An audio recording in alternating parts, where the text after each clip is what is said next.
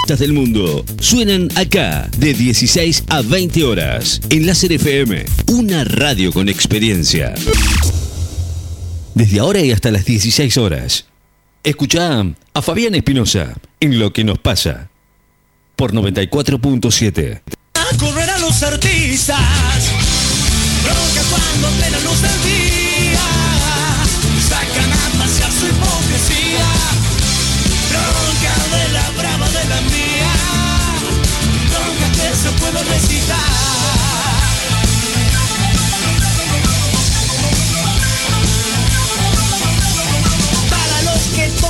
que es nuestro, con el guante de disimular. Para el que maneja los violines de la marioneta universal. Bueno, Para el que ha marcado las barajas y recibe siempre la mejor. Con el bueno, ya son las 14 y un minutos en la ciudad de Necochea. Momento de empezar con esto que hemos dado en llamar Lo que nos pasa. Un programa donde tratamos de buscar el pulso y el latido de la ciudad y del país.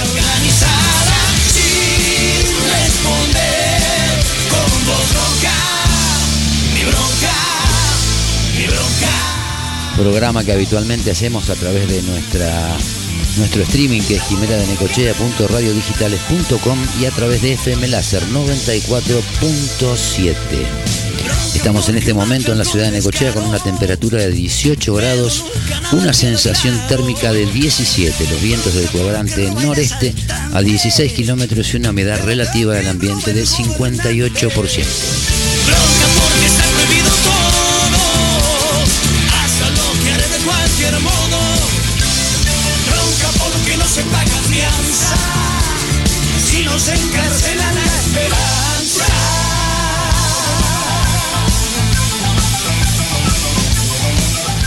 Bueno, como adelantamos ya en el flyer que mandamos habitualmente, hoy vamos a estar hablando vía telefónica con un amigo, hijo de la ciudad, con Facu Bosch, que está jugando en el rugby francés en el top 14. Vamos a estar viendo qué impresión tiene y cómo está viviendo este mundial, después de la gran trayectoria que él tiene en distintos clubes de la Argentina, paso por seleccionados, Jaguares, los Pumas, eh, Pampas 15, que logró un título y ya está jugando ahora en el top 14 de Francia.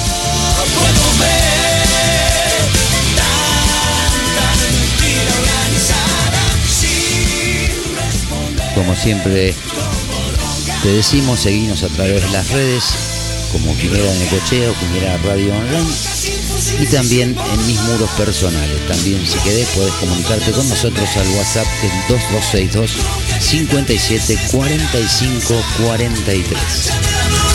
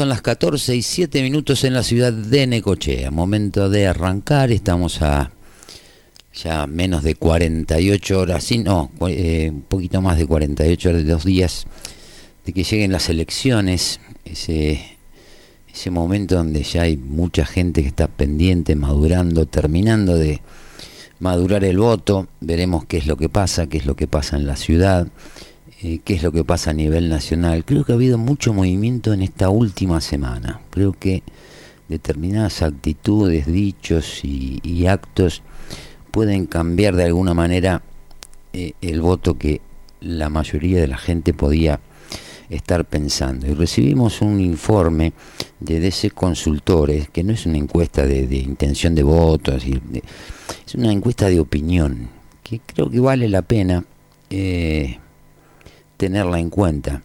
Por ahí, qué sé yo, está bastante en línea con lo que uno cree, pero después la opinión, la gente por ahí se manifiesta de otra manera, ve otras cosas y es libertad.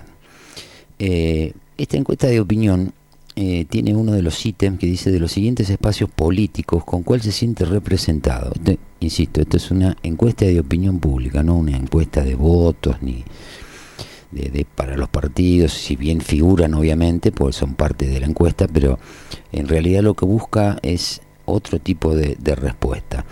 Eh, ¿Con cuál se siente más, más representado? El 35.3% lo hace por la libertad avanza, el 34.7% por Juntos por el Cambio, el 23.6% por Unión por la Patria, el 1,5% por Hacemos por Nuestro País, el, pa- el partido de Schiaretti, y el 4.9% por el Frente de Izquierda. Después habla también de la credibilidad, donde ponen como consigna quién le cree y quién no le cree, a quién le creen. En este caso, Miriam Bregman le cree el 36%, el 64% no. A Bullrich le cree el 47%, 47.6%, a- y el 52% no. A Sergio Massa el 28.2% le cree y el 21 pun- el 71.80% no. A Milei el 48.1% le cree el 51.9 no, a Schiaretti el 55.3 le cree y el 44% no le cree. Mira, el que al, que más le creen es a Schiaretti, la gente, ¿no? En lo que dice. En realidad el tipo sí se presenta bastante bastante auténtico. Después te puede gustar o no lo que hace, pero es creíble. Cuando lo escuchás hablar, lo que dice y por ahí vas un poquito para atrás y las cosas que hizo, bien y mal, digamos que es una persona que es creíble. Acá hay un dato que por ahí va contra los pronósticos, digamos. Posible balotaje de los siguientes partidos políticos. ¿Entre quién cree que se podría dar el posible balotaje? El 9,9% eh, dicen que puede ser entre Massa y Bullrich. El 39.7% dice que va a ser entre Sergio Massa y Javier Milei. Y el 50.4, más de la mitad, creen que el balotaje va a ser Javier Milei, Patricia Bullrich. Datos. De los siguientes políticos que se presentarán a presidente, ¿usted por cuál votaría? El 35% votaría por Milei, el 28 29% por Patricia Bullrich, el 26% por Sergio Massa, el 2.7% por Schiaretti y el 3,4% por Miriam Bregman. Acá tenemos las primeras diferencias eh, eh, entre los espacios y los candidatos. Eh, para usted, entre, entre, estas dos definiciones, definiciones, ¿cuál es la más importante? Y ponen como consigna terminar con la casta política y resolver los problemas económicos. El 31% cree que lo más importante es terminar con la casta. El 69% resolver los problemas económicos. Dice, ¿cuál es su cuál es posición con respecto a las elecciones de octubre? ¿Cuál es su posición con respecto a las elecciones de octubre? El 34% quiere que gane mi ley. El 44% quiere que pierda mi ley. El 14, casi 15% le da lo mismo. Y el 7% no sabe, no contesta. Bueno, son datos, que no tienen que ver con la intención de voto y la popularidad, pero yo creo, y esto lo he dicho ya en otras oportunidades, yo creo que vamos a, un... No sé qué es lo que va a resultar, no sé quién va a ganar las elecciones.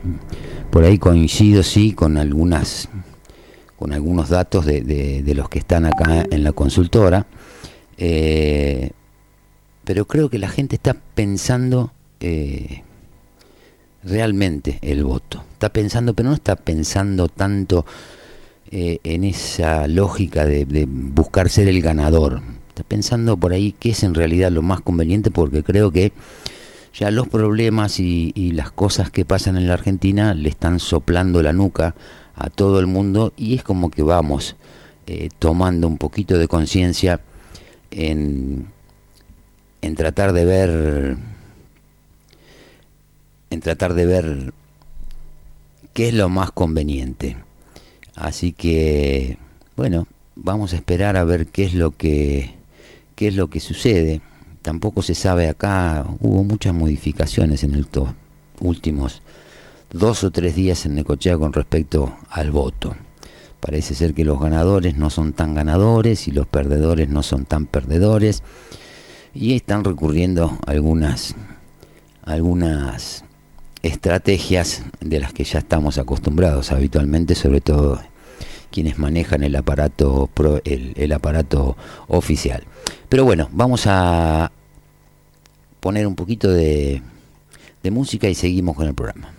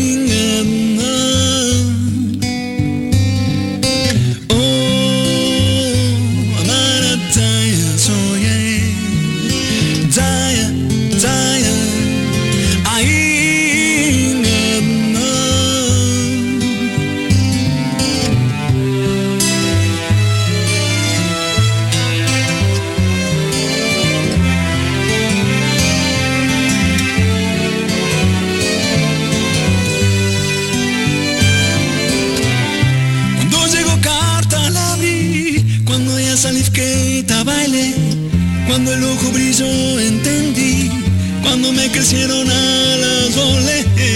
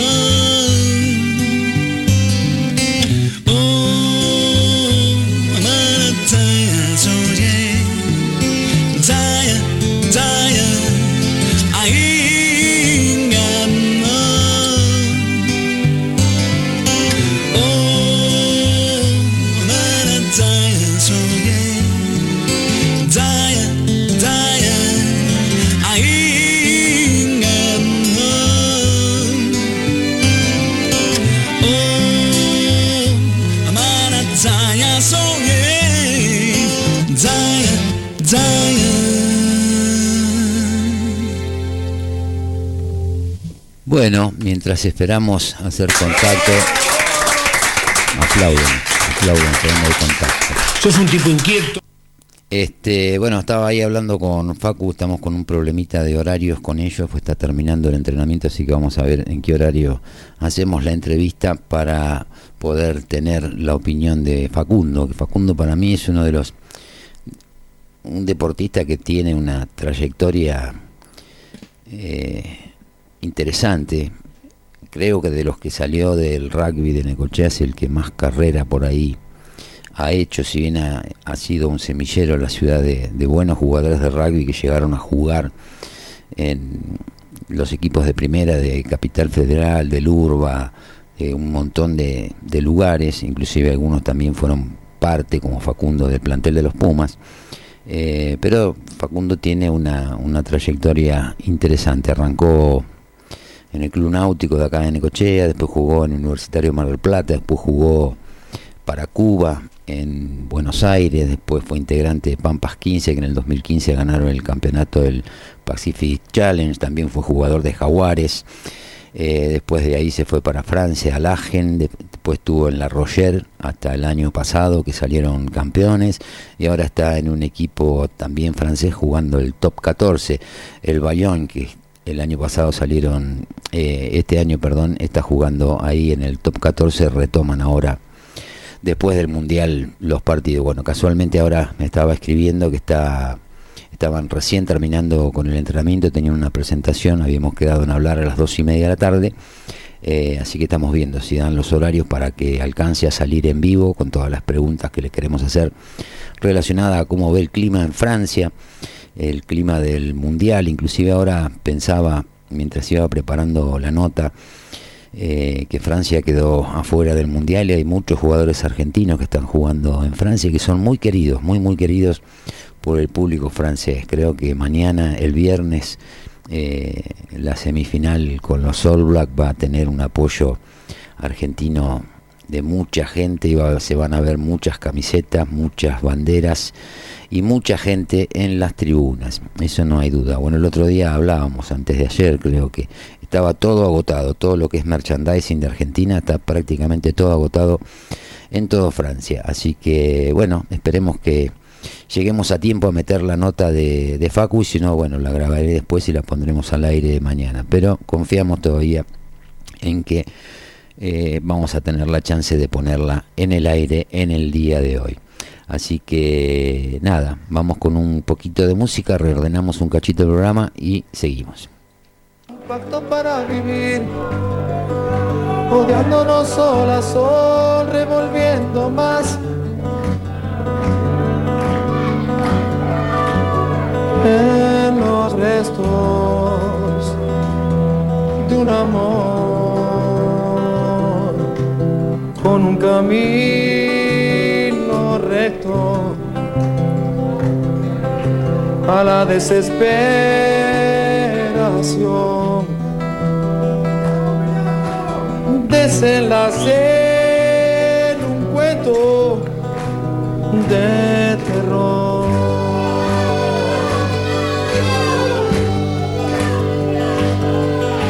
Seis años así, escalpando un mismo lugar con mi fantasía. buscando otro cuerpo, otra voz. Fui consumiendo infiernos para salir de vos. Intoxicado,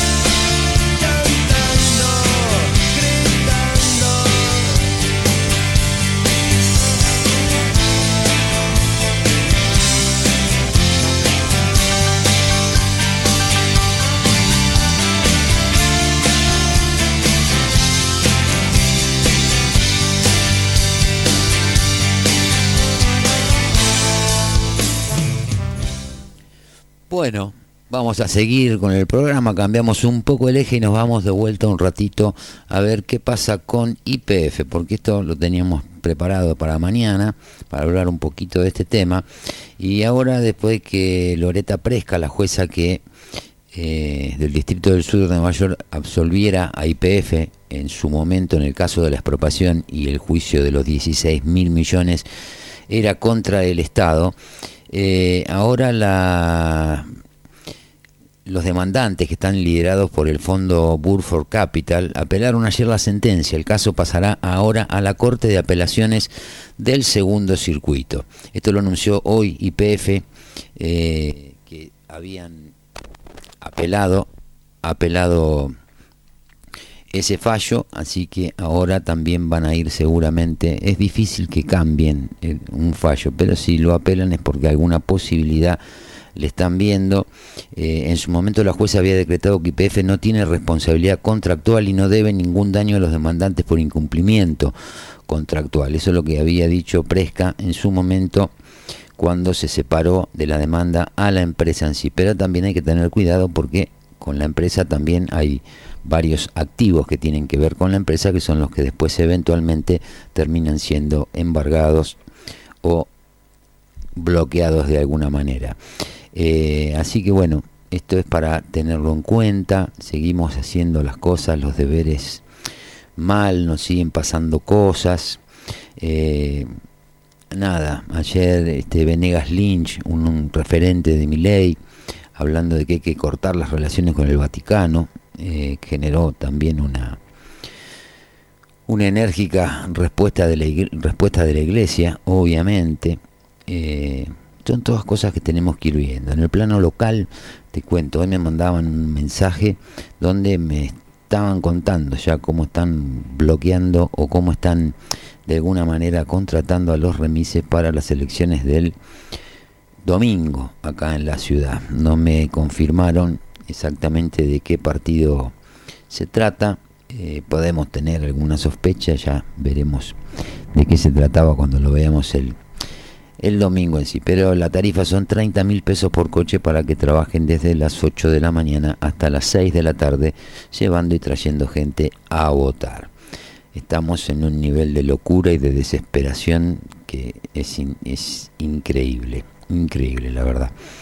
Pero bueno, son cositas que, que van pasando, que tenemos que ir viendo, que tenemos que tener en cuenta, no podemos... Eh, seguir tolerando un montón de, cosas que vemos que ya directamente es pornográfico, la guita que gastan para las elecciones, para las campañas, eh, lo que están haciendo, manejan el Estado en cualquiera de sus niveles, municipal, provincial y nacional, como si fuera de ellos. Ahora se armó despelote con el tema este de, de los carteles que pusieron ahí en las estaciones de ferrocarril con el precio de la tarifa hoy y lo que sería la tarifa con Milei o la tarifa con Bullrich, el ministro de Transporte que dice que él no tiene nada que ver, que son los sindicalistas y los gremios, una locura realmente. Están todos en estado de desesperación, por eso quise comentarles al principio esa, ese informe, digamos, pues no es una encuesta, es un informe de sobre la opinión pública. Yo creo que hemos visto y hemos hablado hasta el cansancio, hasta el cansancio, durante estos meses de, las campañas, de cómo los medios instalan a un candidato o al otro, quién le pega a todo tan evidente y tan burdo que ya la gente tampoco le cree. Ellos creen que están convenciendo a la gente de que es así. Pero yo creo en particular que se van a llevar algunas sorpresas. Después todo lo van a arreglar como siempre con que las encuestas no pegaron una, eh, van a tratar de justificar lo que dijeron, que terminó no siendo lo que ellos decían. Eh, también hay tres tercios, digamos, en, en, en, la prensa. Y a nivel nacional, acá no, acá tenemos un total, eh, todos responden a, lo mismo, pero tampoco vale ya ni siquiera la pena. Vamos a ver ahora acá en Necochea el aparato de propaganda a partir de de la semana que viene, eh, digamos, una vez que pasen las elecciones y esté el resultado sobre la mesa, ojo que muchos van a pasar a ser eh, prescindibles, a ver qué es lo que hacen, cómo, cómo sostienen después a los medios, cómo, de qué van a vivir, si van a seguir recibiendo la misma plata que están recibiendo. Pero la verdad es que cuando uno ve estas cosas, eh, de que los remises, de que las boletas cortadas, es todo trampa, o sea, todo, todo, todo, todo termina condicionando el voto de la gente que de alguna manera tendría que ser en, total y absoluta libertad. Pero hoy veía un video que estaban repartiendo la boleta de Miley con la de Roja, la boleta Junto por el Cambio con la de Roja. Hicieron una campaña con unos videos que armó un periodista, Horacio Castelli, con hablando de la usina, diciendo mentira, porque inclusive cuando eh, habla de la planta hormigonera, la planta hormigonera estaba cerrada desde el 2001, 2002 creo. Ni siquiera, o sea, cosas eh, eh, realmente increíbles. Yo no sé si la gente las compra. Ellos están convencidos de que sí. Ellos están convencidos de que sí y actúan en consecuencia. Actúan, digamos, en una posición como que si realmente se sienten que son influyentes.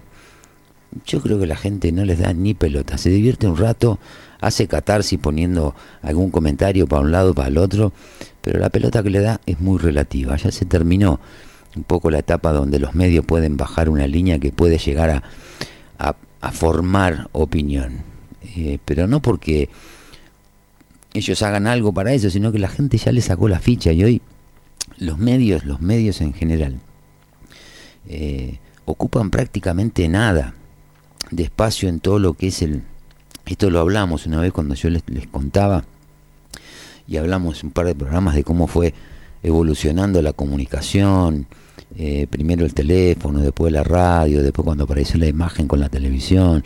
Bueno, en ese momento sí podíamos hablar de cierta hegemonía, eh, simplificó bastante la actividad de los políticos, los discursos, porque llegaban, pero ahora ya directamente, hoy veía, ya estamos en un nivel de locura tan grande, que la vicepresidenta está haciendo TikTok, o sea, eh, la gente cree que eso no lo ve, que no se da cuenta de que están todos haciendo todas estas cosas, lo, lo único que demuestran es que están en un estado de desesperación impresionante porque acá, vamos a suponer acá en Necochea, acá te instalan como que, el otro día lo decía Marcelo Aspirós en uno de sus editoriales, que decía, la gente cree que, o sea, el 53% cree que gana Roja. Eso es lo que cree la gente, de ahí a que gane Roja. Ganar Roja para haber ganado o para sentirse ganador, de mínima tiene que poner cinco concejales, que son los que ponen juego. Con lo que sacó en las elecciones pasadas, estamos en tres. Cuatro, haciendo muy generoso. Pero instalan, quieren instalar, instalar. Y yo creo que la gente, eh, eh, cuando se le pregunta adecuadamente a la gente, no, porque las encuestas en muchos casos, ¿por qué fallan? Y porque en realidad lo que están buscando es que la encuestadora está buscando determinada respuesta. Y por ende, termina condicionando la pregunta. ¿Mm? Vos has recibido alguna llamada telefónica que te dicen, estamos haciendo una encuesta, algunos la contestan, otros no, pero muchas veces las preguntas condicionan las respuestas, no le dan la libertad a la gente de expresar lo que quiere expresar o lo que cree. ¿Mm? Eh, entonces te pregunta entre Bullrich y Milley, o entre Milley y Massa, ¿qué votás? No, pará, si falta Bullrich, falta Schiaretti, falta... Entonces a partir de ahí te construyen un número que siempre pasa lo mismo, que también esto lo hemos hablado mil veces. Hay que ver si las muestras donde se hacen las encuestas son realmente representativas. O sea, son representativas en una población de 46 millones de argentinos, con realidades sociales total y absolutamente distintas. No es lo mismo el NEA, el NOA, el conurbano, la zona de Cuyo.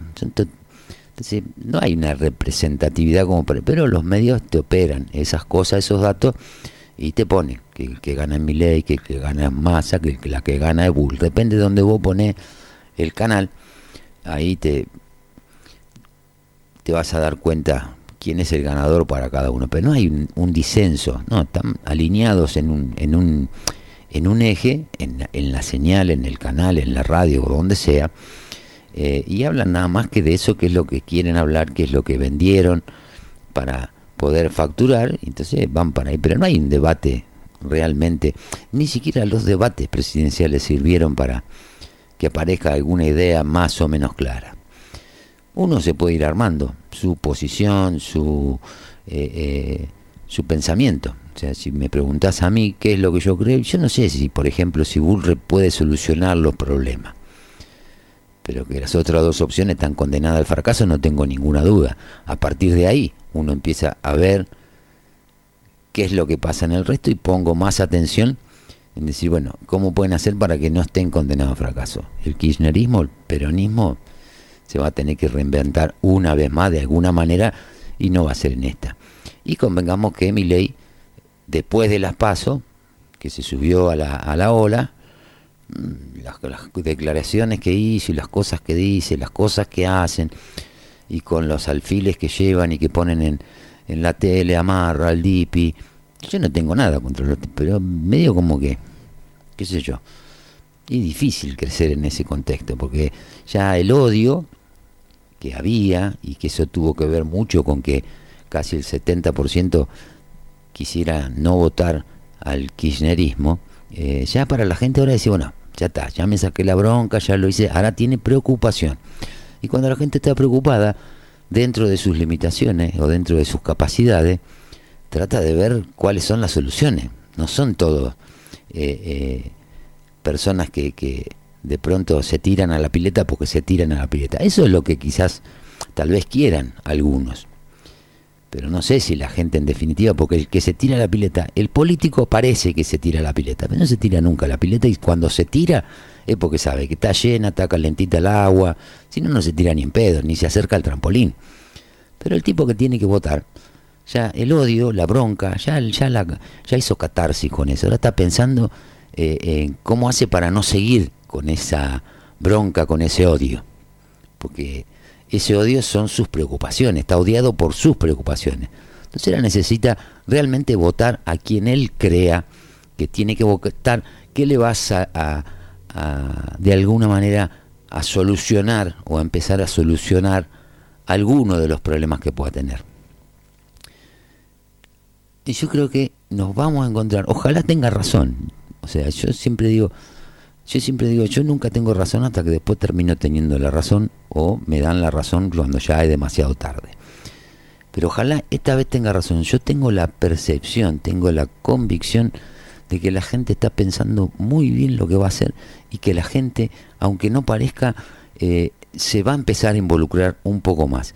Porque se está dando cuenta que todo lo que pasa, de todo lo que nos está pasando, mucho tiene que ver con no habernos involucrado adecuadamente. Capaz que algunos, eh, a veces involucrarse no es ir a una marcha, no es militar, involucrarse es ser custodio de algo que es nuestro que tiene que ver con el Estado. Entonces ya está podrida de estar trabajando y haciendo cosas para que aparezcan los chocolates, los insaurralde, los miembros de su momento, con la pauta con el gobierno de la ciudad. Ya está cansada, ya no quiere más. No quiere más empresarios locales que sabemos que están todos eh, son todos prebendarios, que los containers, que esto, basta, ya no queremos más. Y yo tengo la confianza, tengo la confianza, que a veces me traiciona, eh, o sea, quiero tener la confianza, a veces por ahí, qué sé yo, es solamente una expresión de deseo. Pero yo creo que la gente está madurando un poco y de miras al año que viene eh, va a estar mucho más involucrada. Por ahí hasta podemos llegar a terminar siendo injustos, porque le vamos a ir a romper las pelotas a la primer cagada que se haga, el, primer, el que venga, a donde venga, el de acá, el de provincia o el de nación. Pero yo creo que ese es el camino, que sientan la presión, que sientan el, el aliento, el soplido atrás de la nuca. Entonces de esa manera vamos a empezar a cambiar y van a cambiar muchas cosas. Porque esto también se da en un contexto donde, eh, más allá de las discusiones políticas o las discusiones partidarias, eh, otra cosa que se percibe y que lo hemos visto por ahí en algunos informes, en, eh, eh, en algunos análisis, es que las medidas que se tienen que tomar eh, ya no es tomo medidas más Estado, menos Estado. O sea, hoy las medidas que tienen que tomar para la Argentina, Milley, Bullrich y Massa, son medidas inevitables. No las pueden dilatar más. Por ir dilatándolas durante 20 años, llegamos a donde llegamos. Llegamos a un país donde eh, en los últimos 15 años el ingreso per cápita no aumentó y el gasto del Estado se duplicó. Entonces la gente, yo no sé si va a seguir siendo tolerante en ese aspecto. Porque ya sabemos cómo termina la historia. ¿Qué te van a venir a vender ahora? que Algo parecido a lo que te vendieron en el 2008, en el 2003, más Estado, más esto, más otro. Y lo vemos que son emergentes que aparecen por todos lados, en la salud, en la educación. yo pensaba el otro día con lo de la fiesta de acá. Acá no consigue el médico porque lo que, lo, que pagan eh, es una miseria. Entonces cuando uno dice eso, porque no es el problema que no hay médico, porque no hay médico físicamente en la ciudad para atender la demanda en los hospitales. No quieren trabajar en el hospital porque lo que pagan es merda. Entonces, parte de la plata del presupuesto no debería ir a garantizar que lo que se pague al sistema de salud, a los médicos que trabajan en el hospital, sea algo más o menos razonable y que pueda haber la cantidad de médicos que necesitamos. Yo creo que no está. Entonces, esas cosas la gente creo que las va a empezar a, a mirar un poco más de cerca y no va a tolerar tanta pelotudez y tanto capricho eh, eh, en la administración, en la gestión pública, decir, bueno, escudándose en que yo no lo voté o yo porque lo voté, eh, le justifico todo. Creo que esa dinámica es parte de la dinámica que se está que se está perdiendo. Tuvo en su momento un momento de, de, rebrote. Cuando empezó todo el fenómeno Miley, eh, medio como que la militancia había encarado para ese lado que eran las mismas discusiones que por ahí se tenían con la cámpora allá por el 2010, por el 2008.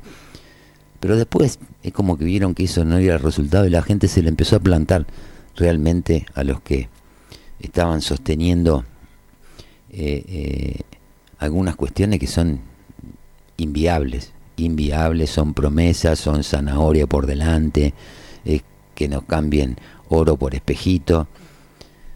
Yo creo que viendo cómo viene la mano, a pesar de que nadie sabe nada, yo digo, lo que yo eh, estoy diciendo por ahí obviamente tiene que ver más con una expresión de deseo, pero empiezo a, percibir eso. Cuando uno habla con la gente, al principio estaban todos cerrados, no, no, gana fulano, wow, gana mengano. Y hoy, viste, ya no solo te dicen que no quién gana, sino que tampoco tienen en claro qué es lo que van a votar. Y las propuestas, las propuestas, las tres propuestas que hay, por más que sean tres tercios, eh, son tres propuestas completamente distintas, completamente distintas. Entonces uno a esta altura no debería no saber qué es lo que va a votar. Si son tres cosas distintas. Si a vos te gusta la cerveza y en la heladera hay cerveza, hay un café con leche y tenés el termo con el mate y te gusta la cerveza, ¿qué va a agarrar? Va a agarrar la cerveza. Entonces, ¿por qué no la agarran de una? Y por, por ahí también de che, y si en vez de tomarme una cerveza me tomo un matecito, y si, o me tomo un café con leche. Digo yo, que me parece que la, la situación está yendo un poquito para, para ese lado. Ojalá, como digo siempre, ojalá, siempre digo, yo digo siempre al revés, ojalá me equivoque. Pero en este, en este caso digo, ojalá no me equivoque. Y que lo que uno va percibiendo por lo que recibe de, mensajes en los mails, los informes y todo un montón de cuestiones que hacen a esta actividad, eh, ojalá esté pasando lo que parecería que está pasando, más allá de que eso sea para mí una expresión de deseo. Pero bueno, vamos con un poquito de música y volvemos.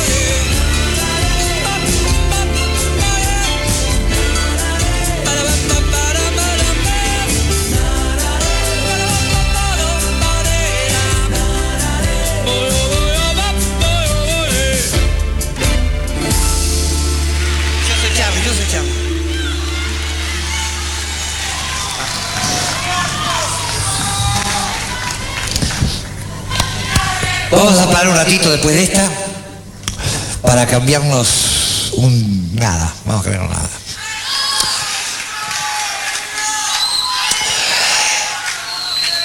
El día, el día, el día que apagaron la luz.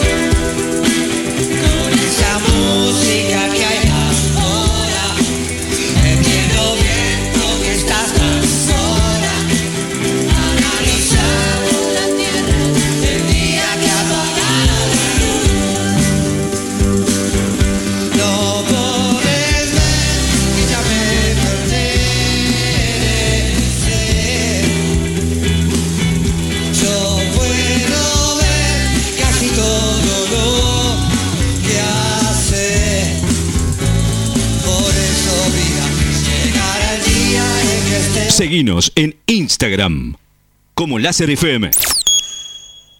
Dos DJs. Prepara tu mejor fiesta. La mejor música, sonido e iluminación. Para tu fiesta, la mejor diversión. Llámanos y consultanos. 2262 5353 20 2262 530979. Anotá tu fiesta asegurada. Estás escuchando a Fabián Espinosa en Lo que nos pasa, de 14 a 16 horas, solo por Láser FM 94.7.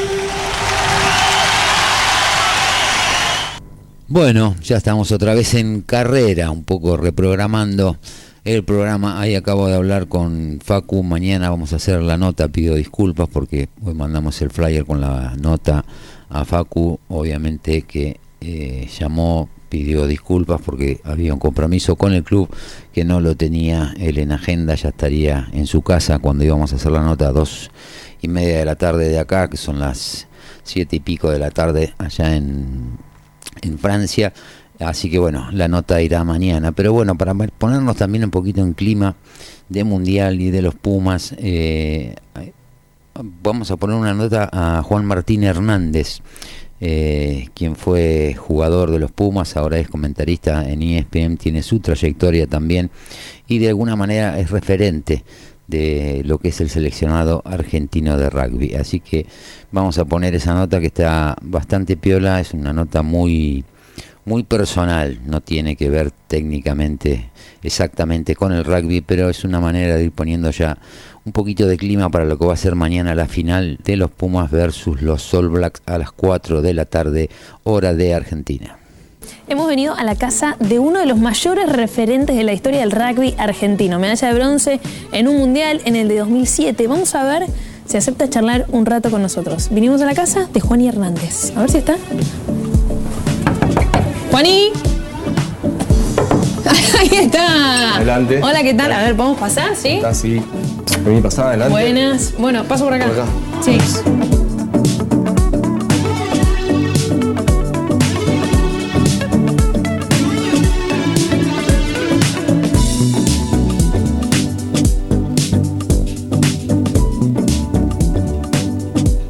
Sabes que nosotros hablamos en estas entrevistas de un cuento, lo, traigo al, principio siempre de la nota, que tiene que ver con eh, un cuento que se llama Las cosas que guardo. Y la autora en el cuento hace una diferencia eh, entre las cosas que guardas en la cabeza y las que guardas en el corazón. Las cosas que guardas en la cabeza son las de la vida cotidiana, ¿viste? Como la- las que te sirven para, para el día a día, las que te enseñan o aprendes por tu cuenta. Las del corazón, las que guardas en el corazón, son aquellas cosas que te hacen fuerte. Es lo que pensás cuando te vas a dormir. Es lo que te va a quedar eh, marcado y que vas a tener en la cabeza durante toda la vida. Em, En el corazón, toda en la el corazón. ¿Qué, ¿Qué tenés en el corazón?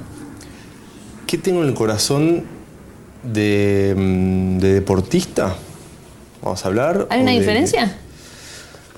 Sí, yo creo que sí, sí, no. Ahora hay una parte que estás activo como jugador y como profesional, que, son cosas que quedan ahí como, como vestuarios, como giras, como eh, micros de un lugar a otro y cosas que van pasando, o pasillos de sobremesas, todo lo que, va quedando ahí, que se van forjando muchas relaciones humanas y son principalmente esas las cosas que quedan eh, en el corazón.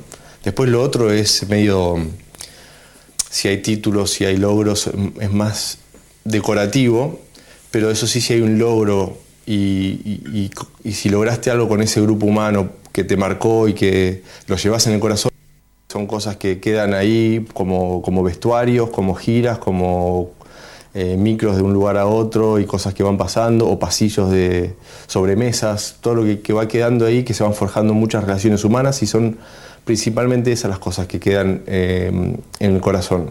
Después lo otro es medio, si hay títulos, si hay logros, es más decorativo, pero eso sí, si hay un logro y, y- y- y si lograste algo con ese grupo humano que te marcó y que lo llevas en el corazón, ahí sí entra ese, ese, ese materialismo como un título adentro del corazón. Me tocó ver las dos cosas, haber sentido mucho un, un título ganado, muy poco, uno más importante, eh, como la Copa Europa, no lo, no lo siento tanto, pues no, no, fui, no formé parte ni la construcción de ese grupo, eh, ni tampoco jugué tantos partidos, y, pero sí me tocó jugar la final y ganamos y es una Copa Europa, no es nada más ni nada menos.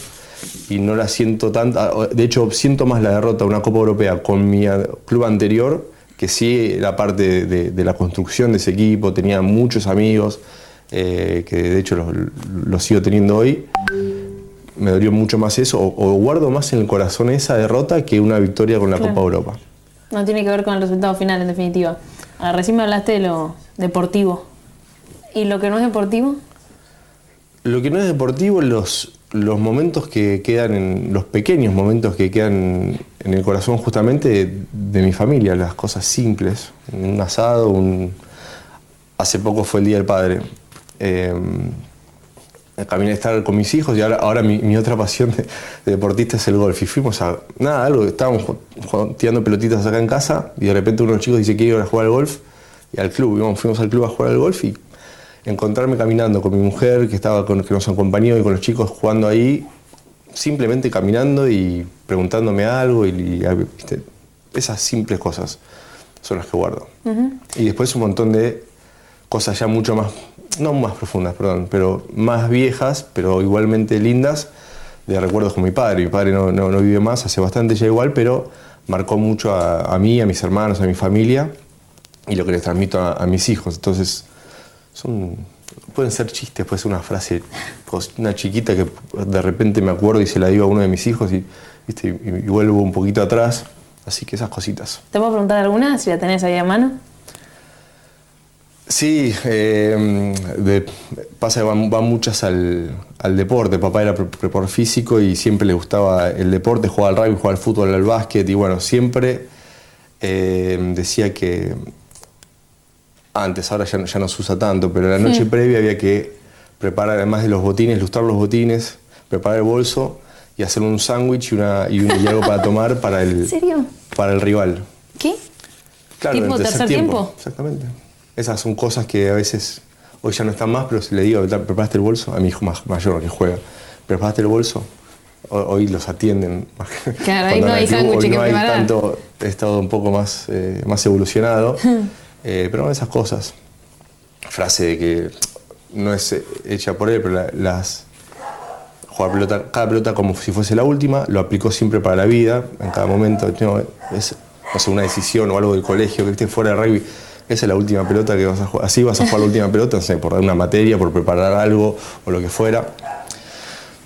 Las canchas no se ensucian con sudor, se bañan con sangre, pero son más filosóficas y hay mucho para hablar atrás. Bueno, hay un montón de cositas de, de papá también. Mira, ¿y él hasta cuánto de tu carrera llegó a ver? Poco. Eh, profesional, poco.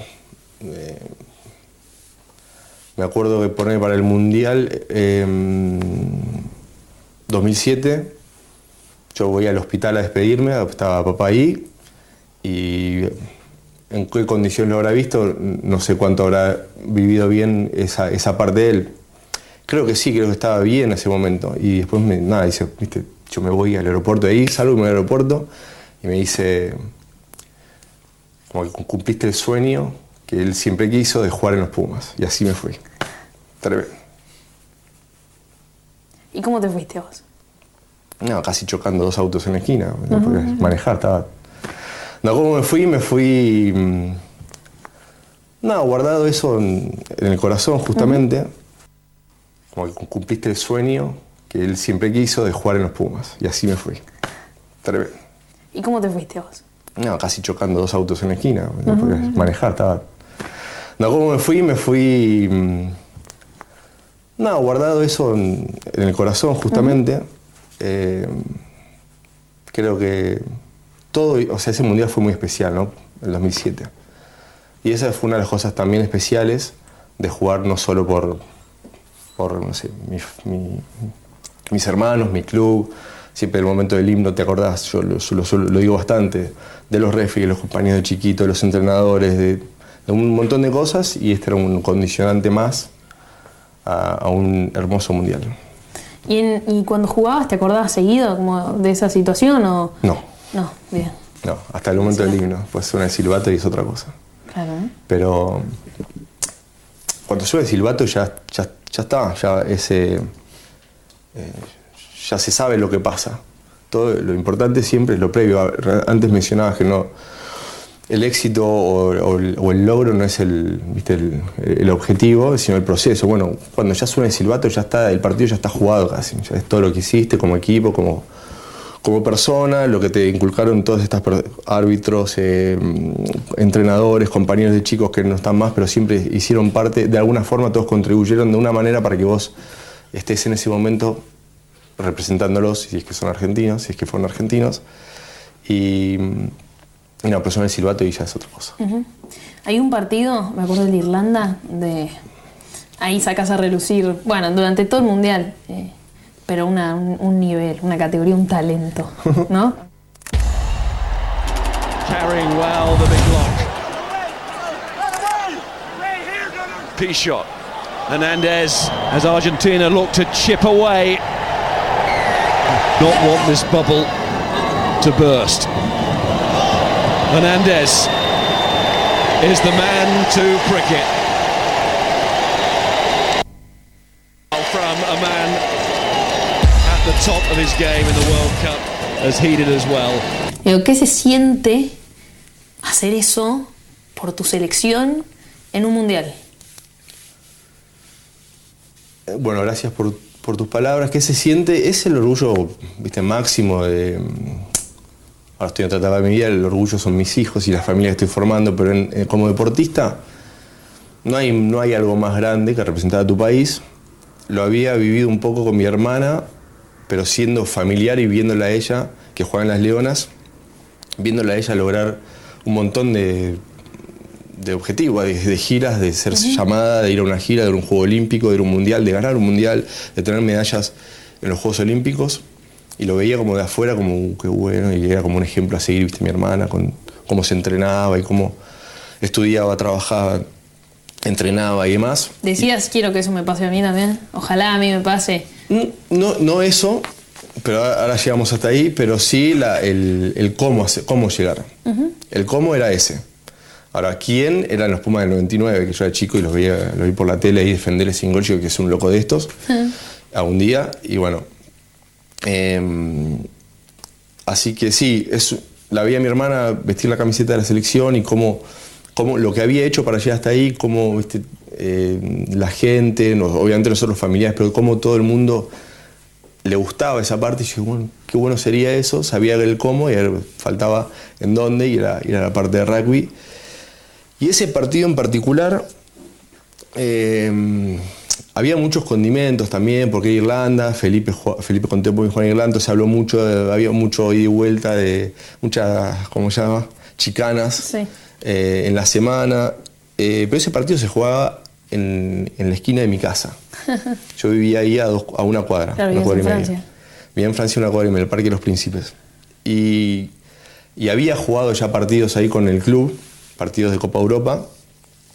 Y esos momentos que, aparte el equipo estaba muy bien, habíamos ganado el primer partido a Francia. Ah, ese partido fue épico, ¿eh? Y, o sea, es muy difícil decir que no estábamos cómodos, pero estábamos firmes. ¿no? Había que. Nosotros, ellos tenían que venir a ganarnos a nosotros, nosotros un equipo muy defensivo, que era difícil marcarle puntos a los Pumas de 2007. Entonces estábamos con, con mucho argumento y, y de vuelta, esas cosas de talento a ganarnos a nosotros, nosotros un equipo muy defensivo, que era difícil marcarle puntos a los Pumas de 2007.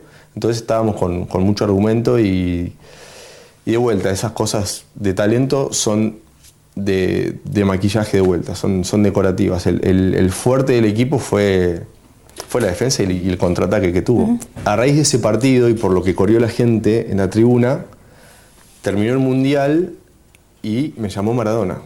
Ay, ¿en serio? Eso es como un logro, o sea, si vamos a hablar de logros, Sí. o sea, pues yo lo que tengo entendido es que todo el mundo llama a Maradona, pero no sé si Maradona llama a todo el No, mundo. a muy pocos. Podemos decir que muy pocos. Y yo estaba de vuelta, habíamos vuelto acá a Argentina después del Mundial y, y estaba esperando, habíamos pasado un- una semana y después tenía que volverme al club a Europa. y estaba con mi mujer sentados comiendo, esperando para, para salir a- al, al aeropuerto y suena el teléfono. Y- Número desconocido. Sí, no me conocido, dije, "Oh, es un periodista, no atendería, con todo el respeto, ahora estoy de ese, Sí, de sí. lado, eh, pero ya, pero bueno, como me voy, no voy a, no, no voy a programar ninguna nota, ni, Claro. y, entonces bueno, puedo zafar rápidamente y atendí. Y era Maradona. Mal. Y Y para, hola. Maradona. Hola, ¿qué tal?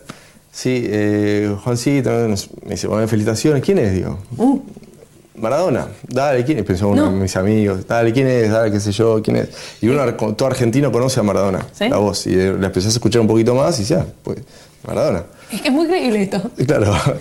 Y bueno, empezamos a hablar, qué zurda que tenés, qué, qué sé yo, por un drop que pateo a lo último, como el partido estaba medio listo y con eso se sentencia y, y bueno, muchas gracias, soy diestro, le digo, no importa, pateas con la, cualquiera, viste, estás con Maradona hablando en tu teléfono, no sabía ni qué decirle y, y bueno, corté y viste, corté el teléfono y ¿quién era mi mujer?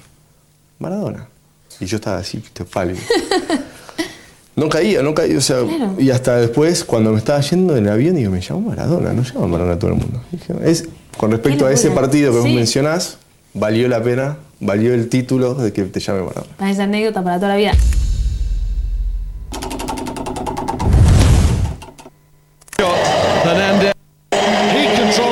Los, días de partido, el sábado y domingo, el rugby pasó a ser domingo y el fútbol también era ese momento y dije, no.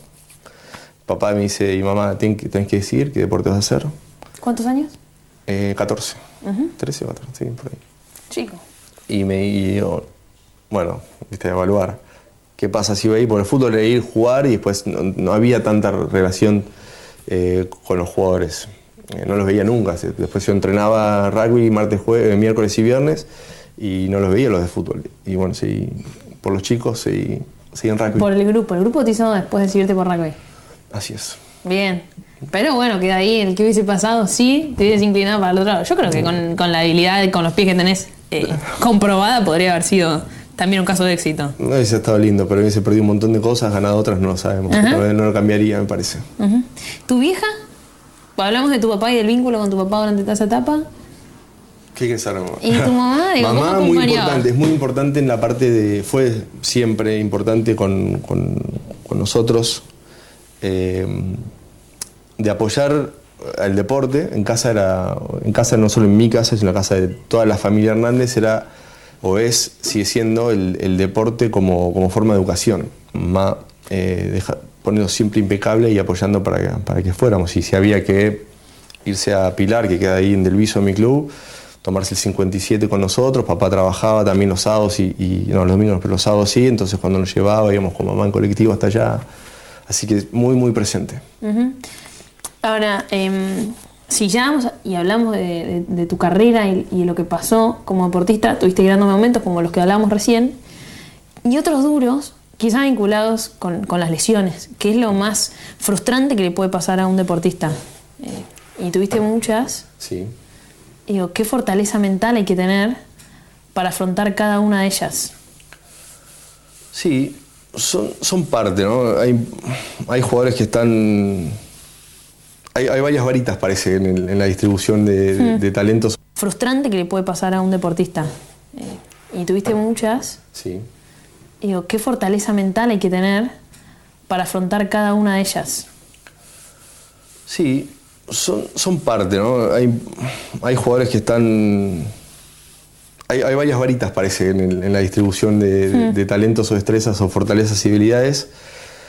Me tocó una de sufrir muchas lesiones y serias. Hay jugadores que no se lesionan nunca ni se, ni, ni se doblan un tobillo, que es bastante normal.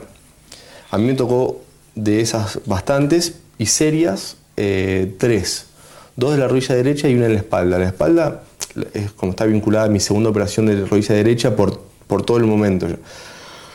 Es muy largo para, para contar, pero fue el de la espalda un postoperatorio muy, muy difícil, muy, muy largo y muy delicado. Ya la operación de por sí, la decisión de, por la cual me opero esa, esa- con esa técnica, eh, comprendía un montón de, de riesgo para... un- Unos me decían, no, no vas a poder tal vez correr, me decían.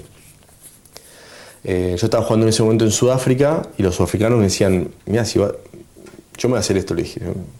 Porque eh, los tipos me decían, no, hay que hacer una operación que en tres meses puedes estar de vuelta.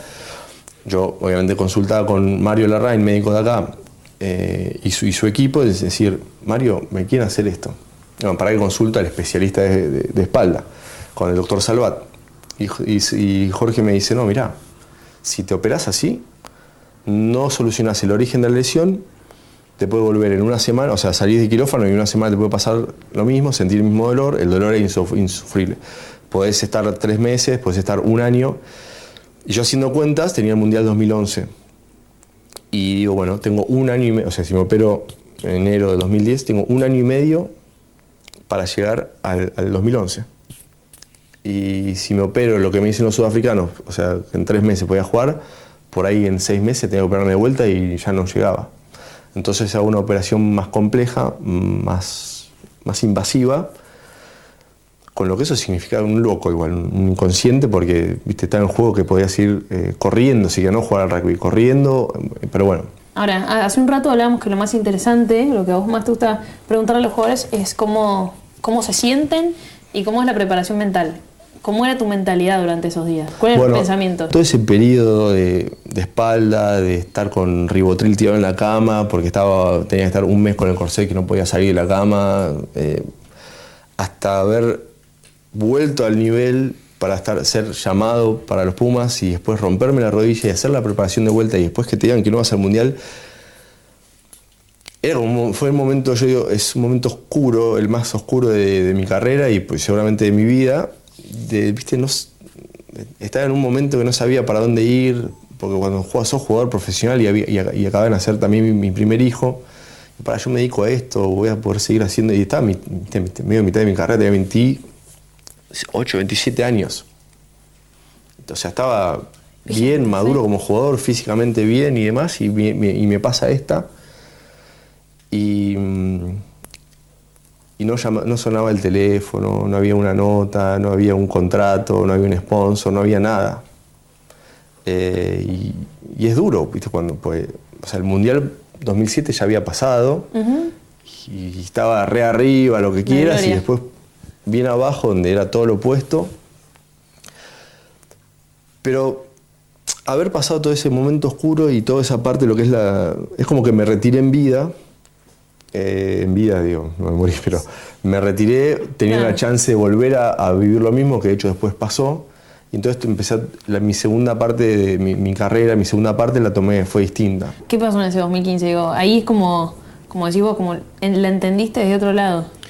Sí, aparte yo ya físicamente, bueno, después de las dos operaciones estas graves, después no, creo que no volví a ser el mismo jugador, eh, pero sí tomé un, ro- un rol distinto, más de, de, entrenador por ahí dentro de la cancha, muy hablado con, los entrenadores de turno, de estar viste, presente en los entrenamientos y, las cosas que se iban probando, decir, che, esta, esta puede andar, esta no puede andar, esta como la sentiste de adentro, hablaba mucho con ellos.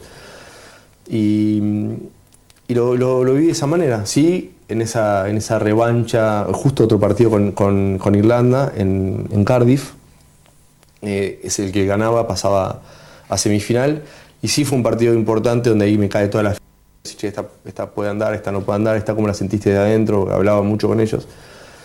Y, y lo, lo- vi de esa manera, sí, en esa, en esa revancha, justo otro partido con, con- con Irlanda en, en Cardiff, eh, es el que ganaba, pasaba a semifinal. Y sí fue un partido importante donde ahí me cae toda la ficha, ¿viste? donde yo me vacío emocionalmente después de que termina el partido.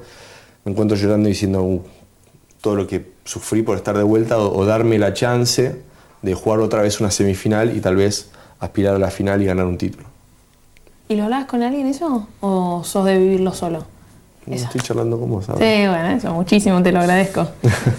No, esas cosas no, no las, las tengo yo cual- cuando salen las charlas y lo comento, lo digo, me preguntan mucho de sí, de las lesiones y cómo volvés y las cosas que, viste, que hay que hacer. Siem- Siempre tengo una- un, un amigo de un amigo o alguien que está con una operación de espalda o de rodilla, lo que fuera, che, ¿y ¿qué consejo le vas a dar? Y por ahí empieza, viste, Bueno, ¿te enseñaron o qué crees que te enseñaron las lesiones?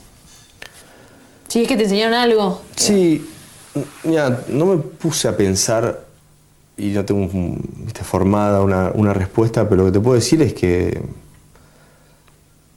no todo es tan importante. No todo, es, no- no- no todo es lo que en su momento uno cree que es y esto es todo. Después, eh, o sea, la vida sigue o la carrera sigue, después la vida sigue y uno se adapta y se acostumbra, no se acostumbra, se adapta y, evoluciona y deja pasar esas cosas y lo que sí, así bien puntualmente, es que haciendo las cosas que uno tiene que, uno tiene que hacer teniendo un objetivo, los puede lograr. Pero no digo tranquilamente porque cuesta mucho trabajo, pero todo es realizable si uno se lo propone. Eso, eso sí es un, es, un, es un buen aprendizaje. Es bueno para transmitirlo a los hijos. Gracias por hacerme pensar. Así que ese es el, por ahí el mejor aprendizaje. Si uno se propone las cosas, eh, de una manera u otra llegan. Eh, ¿La mayor apuesta de tu vida? Esta es una pregunta que hacemos siempre en, en las notas. ¿La apuesta de tu vida? Voy a ser el primero que la arruine. no, no, no, no tenés ninguna ¿Eh? respuesta. ¿Una apuesta? Y bueno, por ahí formar una familia es una apuesta también, ¿o no? Porque No, no. Se fue, se fue dando, tampoco es un objetivo, tampoco fue buscado. Apuesta. mm, La veo ahora más, más laboralmente en donde. Ahora fuera del rugby, vamos a hablar, ¿no? O, o- o te voy a llevar. Donde hay varios proyectos y hay uno que, que me, me atrae mucho más, que me gusta y, y es, una, es una linda apuesta. Es, es un desafío muy grande, pero es, ¿viste? es un startup tecnológico de aplicaciones, vinculado al mundo del deporte también, como vincular la parte financiera con la parte eh, deportiva, usando el- al fan eh, o la pasión del fan como, como motivador para, para ese consumo, para esa usabilidad. Bueno, en fin, no voy a vender el proyecto a- Vender, ahora. No, no, no, No, pero te cuento de lo que es y, y todos los, todos los, eh, todo lo que implica eh, arrancar un emprendimiento de cero con y siendo cosas. ya con, teniendo una edad considerable. Sí. O sea, no, no pueden. eh, No, no, no, no quise decir eso tampoco. Pero no, en una segunda etapa de tu vida, digo, la elección ya. Por ahí hasta a veces uno tiene más miedos. Por más que por ahí eh, económicamente tengas otra seguridad. No, la- fuera de eso, la parte eh, de la apuesta, vamos ahora sí, es, eh, o sea, la fácil hubiese sido entrenador o ligado al rugby, a la cancha en sí, y ya sea como entrenador, como asistente, como manager, como una figura de lo que fuera dentro de un ámbito de rugby, de un club o de una institución. Eh, ahora, la apuesta es meterme en un mundo tecnológico que no tengo ni idea, eh, pero bueno, por eso te decía esto, la, parte de, viste que hablamos al principio de las herramientas que uno va juntando a lo largo de la carrera, que lo consideraba importante el trabajo en equipo, como, viste, como la educación del colegio, en cómo podés formar un equipo, podés armar, che, con quién me voy a asociar, quiénes van a ser, eh, el equipo de trabajo cuál va a ser, el equipo técnico no tengo idea porque son gente muy especial, muy profesional y dependo mucho de ellos, pero no me voy a meter ahí, ya ten- el, el que se encarga de ese grupo, pero después sí la parte comercial, la parte de marketing, la parte donde eh, hay que después salir a vender el producto. El armado de la empresa es muy... y las complicaciones que tiene y, y peleas y cosas que hay que atravesar. Eh, eso sí es una apuesta grande y seguir, o sea, pese a todo eso, seguir, porque veo que, o sea, tengo la visión de que eh, va a estar bueno, esa es la apuesta más grande que, que estoy teniendo hoy, fuera de lo que es mi carrera deportiva. Para vos, ¿qué es el rugby? El rugby fue una pasión eh, y fue peleas y cosas que hay que atravesar. Eh, eso sí es una apuesta grande y seguir, o sea, pese a todo eso, seguir, porque veo que, o sea, tengo la visión de que va a estar bueno. Esa es la apuesta más grande que, que estoy teniendo hoy, fuera de lo que es mi carrera deportiva. Para vos, ¿qué es el rugby? El rugby fue una pasión eh, y fue un estilo de vida y fue un, un- un deporte que jugué con, con mucha alegría, que como siempre decíamos en casa, o sea, son, son, eh, puede ser una pelota chiquitita, una de golf, una ovalada, una más grande, una más livianita, más pesada, pero siempre es un, momento de, diversión que encuentro hoy también con mis hijos. Y el rugby fue eso potenciado. Eh, llegué después, en mi carrera llegué a hacerme un nombre eh, gracias al rugby y me dio mucho para muchas herramientas y, y- y muchos conocimientos para seguir desarrollándome con ese mismo estilo de vida y con esos mismos valores, que son valores que tiene todo el mundo, que los podemos llevar a la cancha y afuera de la cancha también. Bueno, ya eh, con esto terminamos, pero nombras mucho a tus hijos. Eh, se te nota como en un rol de papá súper presente. Lo notamos creo que desde que pasamos esa puerta eh, y te saludamos hoy. ¿Y ¿Qué deseas para tus hijos? ¿Qué deseo para mis hijos? Que, qué sé yo, que puedan, en, en la parte de, de su contacto con los deportes, que, que se diviertan, que viste, me pasa ahora, tengo un, un hijo más grande que está jugando al rugby, que haga todo porque le guste y porque no, no, o no porque tenga un apellido, Eh, porque se, divi- se divierta dentro de la cancha y lo está haciendo perfecto. En realidad ahora está en el club con- jugando con sus amigos y no hay partido, no hay entrenamiento, nada, y se juntaron en el club y eso es simplemente lo que les deseo alegría eh, desde el lado deportivo y en la parte social y cultural también, que hagan todo, creo, como, como me gusta hacerlo a mí. No, no digo que lo tengan que hacer así, pero la, la experiencia que yo tuve en, en disfrutar cada cosa y dando el, el máximo en cada cosa chiquita o grande que me proponga, que, que hacerla con, con amor y alegría. La última pregunta como si fuera la última. Como decía mi viejo, que vivan el momento eh, que estamos acostumbrados, o por lo menos en, estas, en estos momentos de vivir siempre lo que va a pasar, que el 90 y pico por ciento nunca pasa, que vivan el presente y se diviertan y disfruten la vida. Ujú. Gracias, Juan. De verdad, disfruté un montón la charla, ¿eh? Bueno, gracias. Posta. Disfruté la- las preguntas y, ¿Sí? y tu presencia acá. Bueno, mil gracias. Bueno. Ah, y te, te hacemos entrega del libro, las cosas que guardo, la que guardas en la cabeza, en el corazón, lo que te dijimos, Bueno. esto queda de recuerdo, ¿sí? Muchas gracias. Se lo puedes leer algún día a tus hijos también, ¿no? Y meterte en las cosas que guardan cada uno. Ahí está, Ahí está bien. en el corazón. Muy lindo. Muchas gracias. Bueno, ahí teníamos la nota con Juan Martín Hernández. Qué sé yo, uno por, por ahí ha jugado, conoce un poco el rugby, pero tiene una, una excelente formación y la verdad que cuando uno escucha notas, no solo esta de, de Juan, sino de otros jugadores y van a ver mañana cuando hablemos también con Facu, es como que uno va haciendo un montón de, de vivencias y de experiencias y se va como criando de alguna forma, aunque por ahí el deporte, por algunos casos que se mediatizan, tenga eh, mala prensa.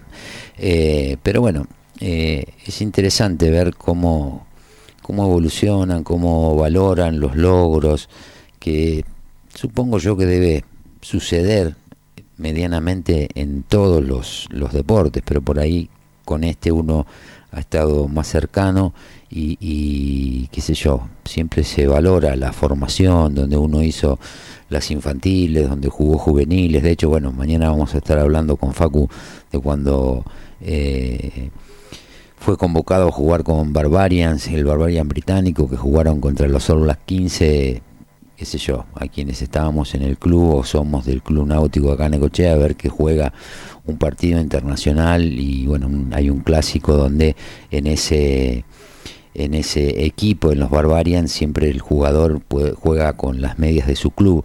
Y bueno, y Facu eh, eh, jugó con una media del Club Náutico de Necochea y la otra media del Club Cuba de Buenos Aires. Así que, bueno, son todas cosas que, que, que son experiencias, vivencias, que a algunos le dan cierto orgullo. Eh, es interesante, es interesante por ahí escuchar estas notas y desconectar un poquito de, de todo lo que venimos hablando todos los días y de todo lo que nos pasa, como se llama el programa. Vamos con un cachito de música al corte de menos cuarto y volvemos ya para cerrar el programa de hoy que fue un poco desordenado, pero bueno, salvable.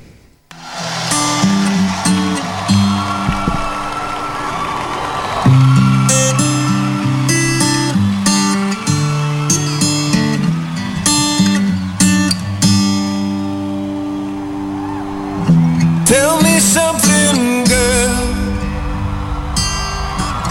Are you happy in this modern world? Or do you need more? Is there something else you're searching for? Falling. In all the good times, I find myself longing for change. And in the bad times, I fear myself.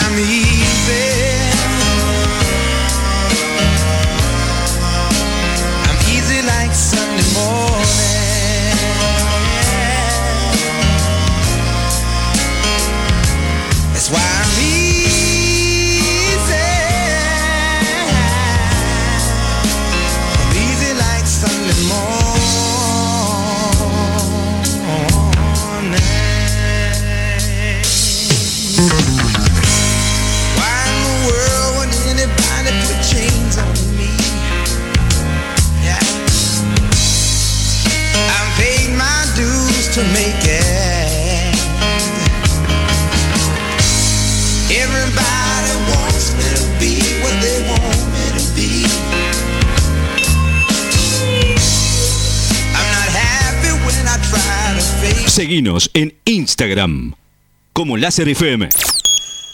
Panadería San Cayetano. El pan de cada día a tu mesa es de Panadería San Cayetano. Facturas, panificados, 67 esquina 50. Pan artesanal con horno a leña, con la mejor atención. Panadería San Cayetano. El pan de cada día a tu mesa. Panadería San Cayetano. WhatsApp 2262-517926. Panadería San Cayetano. El pan de cada día a tu mesa.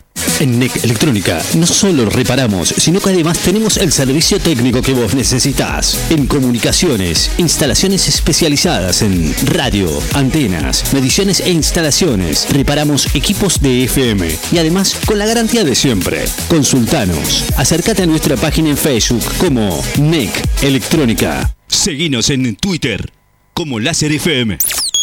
Pasa en tu radio favorita, de lunes a viernes, desde las 20 horas. Los clásicos suenan en Láser FM. Láser FM, una radio con experiencia. Estás escuchando a Fabián Espinosa en Lo que nos pasa, de 14 a 16 horas, solo por Láser FM 94.7.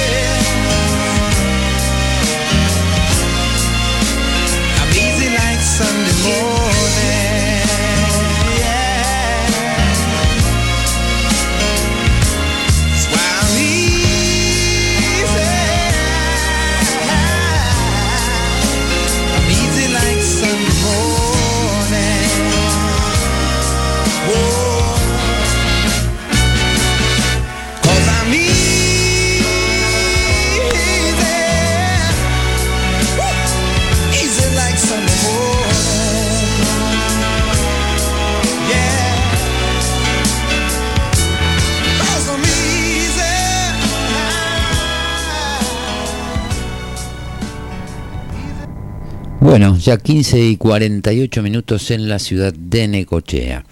Eh, bueno, escuchábamos recién la nota con Juan Martín Hernández. Eh, mañana vamos a estar hablando de, vamos a hacer la nota, finalmente me, me acabo de comunicar con Facu, mañana vamos a hacer la nota eh, como la previa de, del partido de los Pumas va a ser. Este, y ahora estaba viendo que hay una confusión bastante grande con lo que está pasando con el mercado cambiario. Eh, confusión y dudas por el precio del blue a tres días de las elecciones. Aunque en las pantallas el valor del tipo de cambio paralelo figura hoy a 900, en las cuevas de la ciudad se consigue a 1065 y casi nadie quiere vender. Por otro lado sube el dólar MEP. A tres días de las elecciones, el dólar blue dejó de tener un valor de referencia entre amenazas de allanamiento y las expectativas puestas en lo que sucederá el próximo lunes. Son pocas las cuevas que deciden vender y desprenderse de los billetes verdes. Y entre aquellas que siguen asistiendo al público, el precio que se negocia se posiciona arriba de los cuatro dígitos. El valor que publica cada día Reuters, que suele ser la referencia del mercado, ubica hoy el blue en los 900 pesos. Se trata de una caída de 5 frente al cierre anterior y muy lejano a los 1010 que tocó la semana pasada. Sin embargo, en la calle ese valor es prácticamente inexistente. En algunas cuevas de la City porteña las cotizaciones oscilan entre los 990 y los 1065. Otras tantas no venden dólares, solo mantienen una posición compradora. Un último grupo está intrigado por integrado por financieras informales que no están operando la divisa excusadas en reformas del local o problemas del sistema. Estoy comprando, no vendo porque están muy abiertas las puntas. 940, 1065 es terrible, no se puede trabajar, cuenta un agente del sector. En general esa dispersión suele ser de 20 pesos. Hoy en una jornada en la cual cada vendedor pone su propio precio, las diferencias alcanzan los 125 pesos. En épocas de incertidumbre, cepo e intervenciones, el dólar cripto se fue consolidando como el termómetro del mercado cambiario mediante el sistema P2P de Binance, donde la cotización se acuerda entre los propios usuarios. Actualmente se negocian precios que arrancan los 900 y alcanzan los 1050 cerca de las elecciones y durante el mismo día de los comicios es un valor que mira el mercado. En tanto, entre los tipos de cambios financieros se registran algunas subas, el dólar contado con liquidación libre vía CEDERS aparece en las pantallas del mercado de capitales en 960 un avance de 7 pesos, casi un 1% para sumar oferta a este segmento y así intentar bajar el precio. El gobierno anunció que los exportadores de media docena de rubros podrán liquidar el 25% de las ventas al contado con liqui. La media, todos parches, todos parches, parches, parches.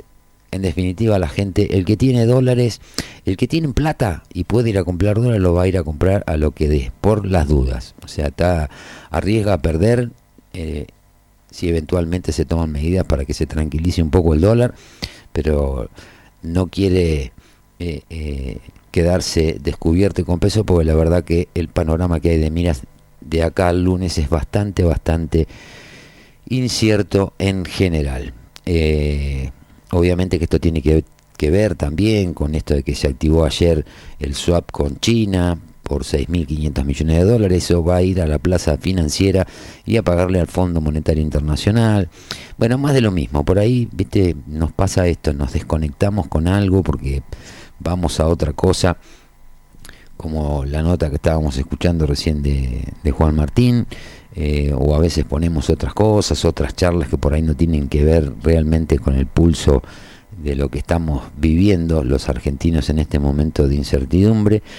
Eh, y después volvemos a la realidad y vemos esto y nos damos cuenta dónde estamos parados, que no vamos para ningún lado, ni para adelante, ni para atrás, que un poquito para atrás vamos todos los días. Pero la idea es que a partir del domingo podamos tener, eh, qué sé yo, un poco más de tranquilidad, de certidumbre.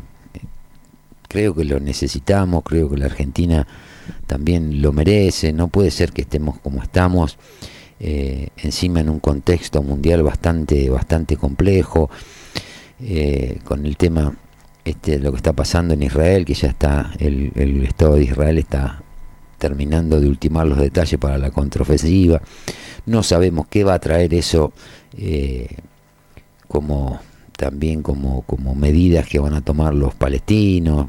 Está todo medio, medio raro, lamentablemente. Uno a veces quiere dar mejores noticias o hablar de otras cosas, pero el- la actualidad en un montón de, de- aspectos nos va llevando a, a- a tener estas preocupaciones porque no nos podemos, por más que quieramos, eh, no nos podemos mantener ajenos. O sea, son cosas que a la larga o a la corta siempre nos terminan impactando de una u otra manera. Y, y eso no está bueno. Esperemos, insisto, que una vez que pasen las elecciones se aclare un poquito más el panorama, aunque haya que ir a, un balotaje, empiecen a tomar un poco de conciencia los dirigentes del quilombo y las cagadas que han hecho en los últimos 20 años. Y que tomen conciencia y empiecen a pensar, aunque sea un poquito más en la gente. No todo es eh, llenarse de plata en la vida. O sea, la plata es algo que hoy está, mañana no está, a veces es más fácil conseguirla, a veces es más difícil. Entonces, a ponernos a analizar cuánto vale el dólar, eh, eh, y esas cosas no, no nos conducen a, a nada. O sea, el problema acá en la Argentina son los ingresos de la gente. La gente que labura cobra poca plata, aunque cobre muchos billetes, cobra poca plata para lo que valen las cosas en general, no solamente acá en la Argentina. Entonces, esas son las cosas que hay que empezar a, a transformar. Tiene que empezar a haber una, un- una cierta retribución razonable para aquellas personas que hacen las cosas como corresponde, que trabaja, que toma las responsabilidades, que hace las cosas como, como las tiene que hacer. Eh, seguir hablando de los políticos y todo lo demás hoy y mañana que arranca la veda y acá el domingo es como que ya mucho sentido nada nada va a cambiar mucho sentido no tiene lamentablemente Eh, pero bueno por ahí eso también es como digo siempre es más una expresión de deseo que no sé hasta qué punto es lograble o no pero tratemos de no justificarla nosotros poniéndonos en la posición de son todos iguales, yo ya no me caliento más, eh, son, son todo lo mismo, qué sé yo, tenemos que buscarle alguna vuelta, pues somos 46 millones de personas los que vivimos en este país, somos 100 mil personas las que vivimos en este distrito y creo que nos merecemos, hay mucha gente que hace las cosas bien eh, todos los días, todos los días y que no tienen prensa y que eh, no están en los medios, en las radios, en, las redes. Y esa gente ya va muchos años de, de venir para atrás y para atrás y para atrás, aunque au- estén bien, como digo siempre, capaz que el que hoy está bien hace 10 años estaba mucho mejor o 20 años atrás. Y siempre todos vamos como cayendo un poco en nuestra calidad de vida producto de toda esta gran zona gris, como decimos siempre, que es el Estado, donde una serie de algunos incompetentes, otros incapaces, otros corruptos, eh, se dedican a no solucionarle ningún problema a la gente y a pensar nada más en su carrera política y en su lucha de egos.